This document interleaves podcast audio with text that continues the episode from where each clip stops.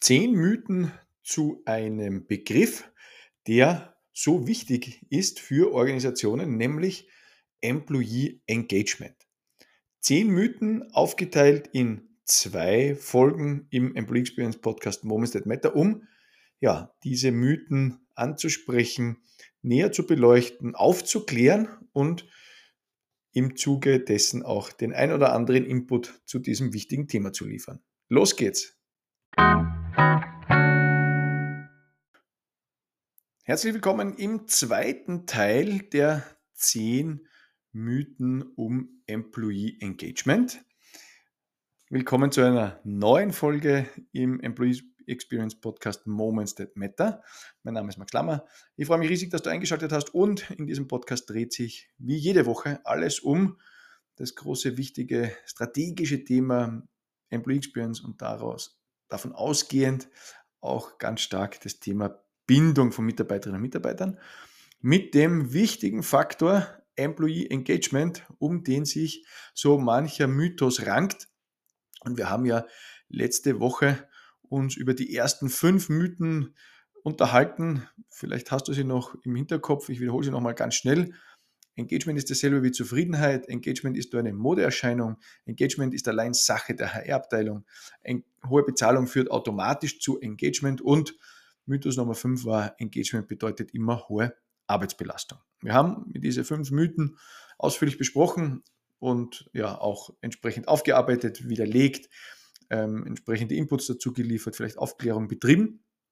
Immer ausgehend möchte ich hier nochmal eingangs betonen, mit der klaren Definition von Employee Engagement als die emotionale Verbundenheit zur eigenen Organisation und den Zielen der Organisation. Englischer Begriff Commitment, ja, das hier, glaube ich, ganz entscheidend ist und ganz wichtig ist.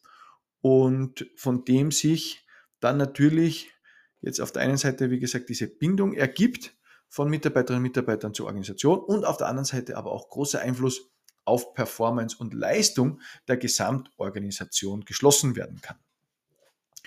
Und damit möchte ich einsteigen mit Mythos Nummer 6. Engagement kann nicht gemessen werden. Ein weit verbreiteter Mythos ist, dass Engagement schwer zu messen ist. Vielleicht ganz schnell vorweg, mein Lieblingszitat oder ein wichtiges Lieblingszitat von mir. Man kann nicht verbessern, was man nicht messen kann. Das hat ein gewisser Peter Drucker gesagt. Und weil es auch hier so richtig ist, haben wir gedacht, müssen wir einfach mal schnell mit erwähnen. Also es geht jetzt mal grundsätzlich darum, wie man Engagement messen kann.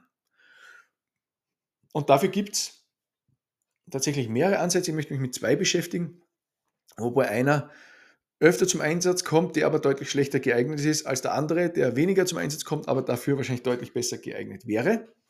Die Rede ist einerseits vom sogenannten ENPS, also dem Employee Net Promoter Score, der aus meiner Sicht tendenziell schlechter geeignet ist Dabei geht es um die Weiterempfehlungsrate. Und da stellt sich mir einfach die Frage, ob daraus auch tatsächlich eine Bindung ablesbar ist oder eben es bei dieser Empfehlung unter Anführungszeichen getan ist. Ich tue mir ein bisschen schwer, daraus auch wirklich Bindung ähm, zu interpretieren. Auf der anderen Seite gibt es den Gallup Engagement Index, der basiert auf den sogenannten Gallup 12, eine seit inzwischen, glaube ich, 23 Jahren oder auf jeden Fall mehr als 20 Jahren durchgeführten wissenschaftlich äh, fundierten Erhebung, die ähm, Engagement in drei Levels ausdrückt. Also diese Bindung in, oder diese Loyalität, wie es auch Gallup zum Teil nennt, äh, in drei Levels ausdrückt. Nämlich engaged, not engaged und actively disengaged. Was heißt das jetzt? Engaged ist, glaube ich, klar. Das sind die, die emotional verbunden sind, emotional committed zur eigenen Organisation und den Zielen der Organisation. Dann haben wir not engaged. Im Deutschen übersetze ich es tendenziell mit dem Begriff Dienst nach Vorschrift, beziehungsweise eben dann nicht gebunden fühlend. Ja? Und dann haben wir actively disengaged. Und das ist jetzt eher so ein bisschen, also ein bisschen englisches, englischer Kunstgriff. Also aktiv nicht emotional gebunden, wenn ich es jetzt direkt übersetzen würde. Ähm, also disengaged meint dann tatsächlich, dass Menschen aufgrund ihres emotionalen Beziehungsstatus, wenn ich so sagen darf, gegenüber der Organisation, aktiv gegen die eigene Organisation arbeiten und so für Fehler sorgen, Schaden verursachen etc. Ja. Und spannend ist natürlich jetzt zu verstehen, also mal die allgemeinen Werte sind natürlich super interessant, ähm, die sich übrigens in den letzten 20 Jahren so gut wie nicht verändert haben, jetzt insbesondere im deutschsprachigen Raum, ja, oder wo wir den, den, den ähm, Parade oder den Vergleichsfall oder Vergleichswerte aus Deutschland nehmen, jetzt, weil sie halt da sind. Für Österreich gibt es nur bedingt, also schon Zeit her, dass für Österreich extra ausgewertet wurde. Für die Schweiz habe ich es auch nur einmal gesehen. Aber der Punkt ist, ähm, dass wir mit den deutschen Werten ganz gut arbeiten können. Für die Schweiz wird es tendenziell vielleicht eins zu eins gelten. In Österreich wissen wir einfach aus dieser Vergleichbarkeit damals, dass die Werte tendenziell eine Spur schlechter sind in Österreich. Ja. Aber äh, jetzt einfach mal ganz kurz auch klar zu sagen, wir haben da sowas wie eine gaussische Normalverteilung, um da mit mathematischen Begriffen um mich zu werfen. Entschuldige bitte dafür, aber ähm, natürlich, wir haben ähm, circa jetzt so 15 Prozent, die engaged sind. Wir haben knapp 70 Prozent, die not engaged sind, in, in unterschiedlicher Ausprägung wahrscheinlich oder Stärke oder Schärfe. Und dann haben wir nochmal circa 15 Prozent, die actively disengaged sind, also im Zustand der inneren Kündigung sind. So, das ist jetzt so ein Durchschnittswert, den wir für, äh, den wir so generell annehmen können. Äh, gleichzeitig ähm, haben wir aber gesehen, dass jetzt zum Beispiel 2023 der Wert dieses, dieser Engaged Employees äh, nochmal um 2% gesunken. Also da sind wir jetzt gerade bei 13% und dafür ist tatsächlich Actively Disengaged angestiegen auf, ich glaube, sogar 17. Ja. Und so, da, da verschiebt sich alle Jahre mal ein bisschen, aber es geht halt vielleicht ein, zwei Prozentpunkte rauf und runter. Aber es gibt jetzt nicht diese, diese, diesen großen Schub, in dem wir mehr Engagement nachweisen könnten oder mehr Bindung nachweisen könnten oder mehr äh, emotionales Commitment. Die Werte zum Beispiel in den USA sind da deutlich ähm, weniger mittig, bauchlastig, sondern wir haben tatsächlich dort 30 Prozent, die wirklich engaged sind. Ähm, was natürlich gerade, wenn man Higher Fire US äh, so generell im Hinterkopf hat, vielleicht sogar überraschend sein mag. Ne? So, also spannend ist natürlich die Vergleichbarkeit aus diesen allgemeinen Werten, aber natürlich auch mit den eigenen Werten. Also wenn man selbst dieses Engagement misst und erhebt, erhebt und dann versteht, ähm, und dann wird es, glaube ich, wirklich richtig interessant, wie denn das Engagement, wie eben dieses emotionale Commitment in der eigenen Organisation ausgeprägt ist. Und wie weisen wir eben idealerweise auch nach, dass ähm, sich die Werte im Engagement idealerweise verbessern. Ja, also Frage, messt ihr also schon Engagement? Wenn ja, mit welcher Methode? Ähm, wenn nein, auch ganz klar die Empfehlung, dass das sehr klug wäre, sich eben damit zu beschäftigen, um diesen, diese Bindungskraft der eigenen Organisation zu verstehen und dann aber auch mit den richtigen Maßnahmen zu stärken. Mythos Nummer 7 heißt, Engagement ist ein individuelles Problem. So, also Erklärung, ein Irrglaube ist, dass Engagement ausschließlich auf individueller Ebene liegt. Und auch da müssen wir, glaube ich, jetzt ganz klar sagen, ja, also die, das Engagement meint jetzt nicht ausschließlich Motivation, die jetzt vielleicht intrinsisch oder extrinsisch sein kann, sondern eben dieses Commitment, diese Verbundenheit. Und es kommt auch bei diesem Mythos wieder darauf an, was man eben unter Engagement versteht, damit man nicht daraus vielleicht eine irre, irrige Annahme trifft und eben welche Definition hier verfolgt wird. Und dann ist auch klar, dass Engagement von vielen Faktoren geprägt bzw. beeinflusst wird, die jetzt, jetzt, die jetzt gar nicht in dem Individuum allein begründet liegen, aber natürlich auf individueller Ebene wirken ja, und im entsprechenden Level ähm, das dann auch tatsächlich passiert. Also sprich, ähm, wir können schon dann natürlich Menschen aufgrund ihrer Aussage bzw. Ihre, ihre, ihrer Angaben auf entsprechendes Level einordnen, so wie wir es eben gerade vorhin bei den Gallup 12 beschrieben haben. Die Frage ist also, welches Erlebnis wird Menschen geboten? Ist es ein aktiv gestaltetes gutes Erlebnis und damit positiver Einfluss auf dieses Engagement? Äh, oder ist es ein zufälliges Erlebnis, das vielleicht nicht ganz so gut ist, woraus vielleicht auch fehlende Bindung herrührt? Und jetzt, weil, der, weil dieser Mythos sich ähm, so im Sinne eines individuellen Problems ausdrücken könnte, muss man ganz klar sagen, dass Engagement äh, im Grunde ein allgemeines Problem für Unternehmen darstellt, das aber natürlich im einzelnen Individuum entschieden wird bzw. begründet liegt. Wenn man sich nicht aktiv um das Erlebnis, diese Experience kümmert, dann darf man sich nicht wundern, wenn das Engagement, diese Bindung bei Einzelnen oder dann vielleicht auch immer mehr tatsächlich nachlässt. Und wie gesagt, die Motivation ist dann da ein Ergebnis daraus, aber jetzt nicht der Kern, um den es bei der Gestaltung oder bei der Förderung von Engagement geht. Mythos Nummer 8. Nur extravertierte Mitarbeiterinnen und Mitarbeiter sind engagiert. Ein Mythos ist, dass eben nur diese Personen, die vielleicht ein bisschen mehr outgoing sind, engaged sind, also emotional committed sind. Und es ist aber, und das darf ich, glaube ich, gleich auch so direkt und klar sagen, definitiv völlig irrelevant, ob jetzt jemand mehr outgoing oder tatsächlich eher zurückhaltender ist. In beiden Fällen kann man emotional committed sein oder eben auch nicht.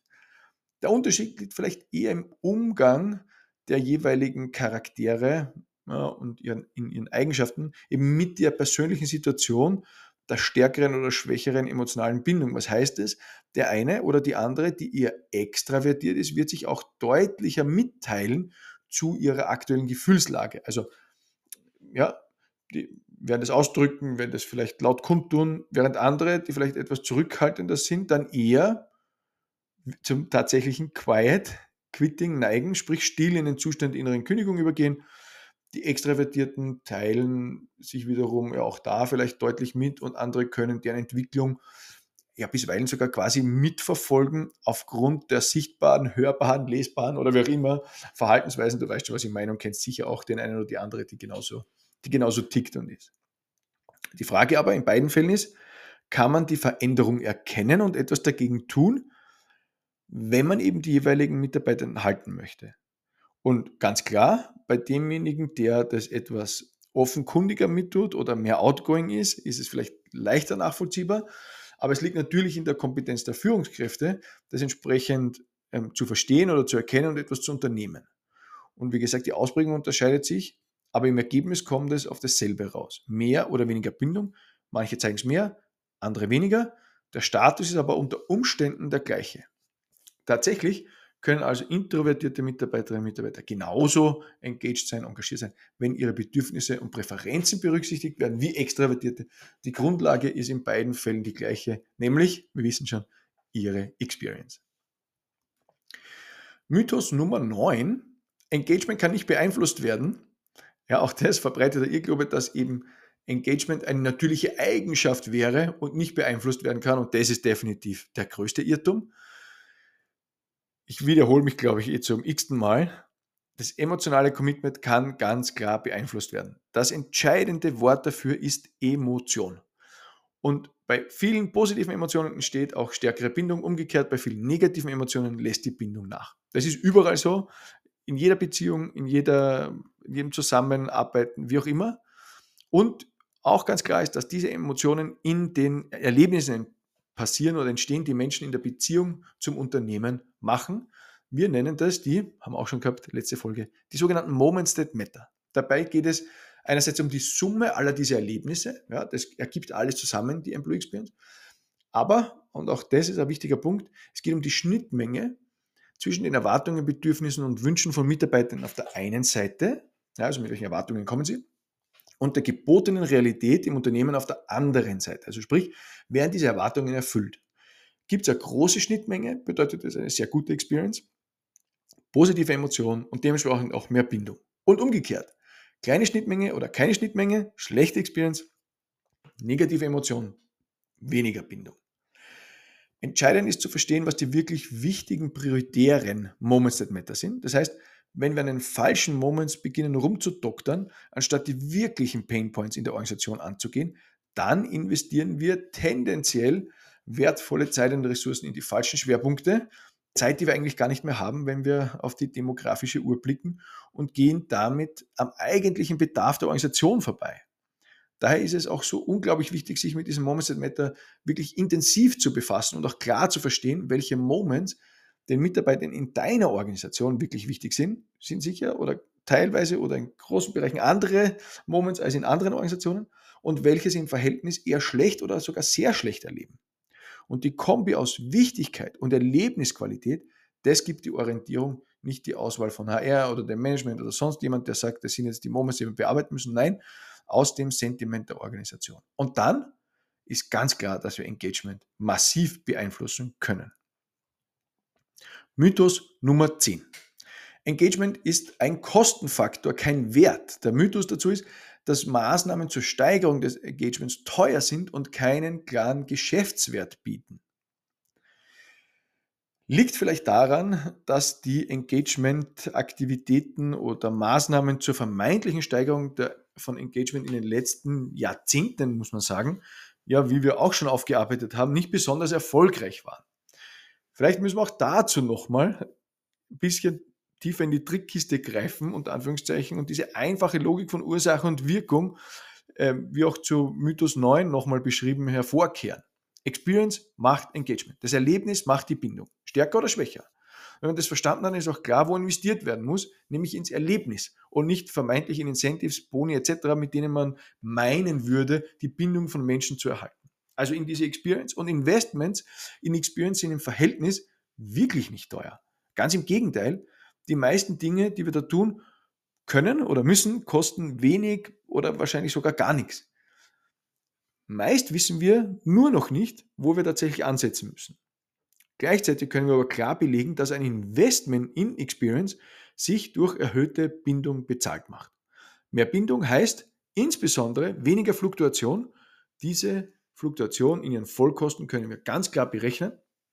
Mehr emotionales Commitment zu den Zielen des Unternehmens heißt am Ende auch mehr Performance, also gleich Umsatz und vor allem auch Ertrag. Das hat der Harvard Business Review Studie super gezeigt.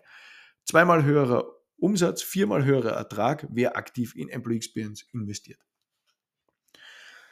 Andere Studie, Josh Börsin, kennst du auch, vielleicht, wenn du mir schon zugehört hast, zeigt, eine 2,2 mal höhere Wahrscheinlichkeit, finanzielle Ziele überzuerreichen im Vergleich von 1000 Firmen, wenn eben die richtige Employee Experience Strategie verfolgt wird. Weil eben durch dieses höhere Commitment auch die Performance entsprechend angekurbelt wird. Noch ein anderer Wert in dem Zusammenhang, der aus dieser Gallup Engagement Erhebung resultiert oder dort berechnet wird, beziehungsweise ich dann runtergebrochen habe auf einzelne Mitarbeiter, nämlich ein Mitarbeiter im Zustand der inneren Kündigung, also actively disengaged, kostet ein Unternehmen circa 20.000 Euro pro Jahr. Machen wir das ganz konkret. Beispiel, Unternehmen mit 1000 Mitarbeitern, wenn da 15% actively disengaged sind, was wir einfach als Durchschnittswert annehmen müssen oder können, dürfen, ja, dann sind 150 Mitarbeiterinnen und Mitarbeiter mal 20.000 Euro, dann sind das 3 Millionen Euro, weil Menschen aktiv gegen die eigene Organisation arbeiten und Schaden verursachen. So, jetzt einfache Rechnung, nur ein kleiner äh, Sidestep eben dazu.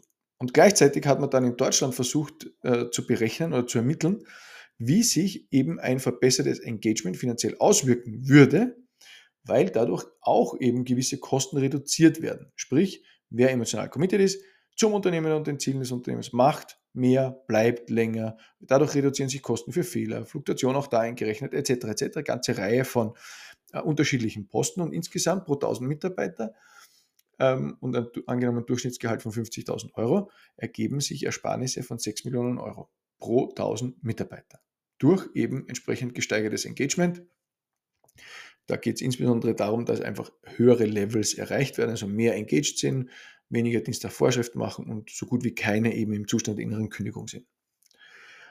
In Wirklichkeit ist Engagement also ganz, ganz, ganz, ganz eng mit Produktivität, Mitarbeiterbindung, Unternehmenserfolg verbunden und ähm, kann oder hat dementsprechend auch die Berechtigung, über Employee Experience Maßnahmen, Investments zu erfahren. Das Schöne ist, dass wir uns tatsächlich über die Employee Experience Kennzahlen bzw. den Effekten daraus auch wirklich sowas wie einen Return on Investment berechnen können. Das waren sie, unsere zehn Mythen zu Employee Engagement, ausgehend eben von der Definition, wie am Anfang der Folge ähm, kommuniziert bzw. berichtet und äh, ja, mehrfach wahrscheinlich wiederholt, dass es eben um das emotionale Commitment zum Unternehmen und den Zielen des Unternehmens geht. Ich freue mich über dein Feedback. Wenn du mir was schreiben magst, dann bitte gerne an kontakt.lama.org. Mailadresse ist in den Shownotes. Lass mir gerne eine Bewertung da oder leite und empfehle den Podcast gerne bekannten Kolleginnen und Kollegen, die sich mit diesem Thema auch beschäftigen.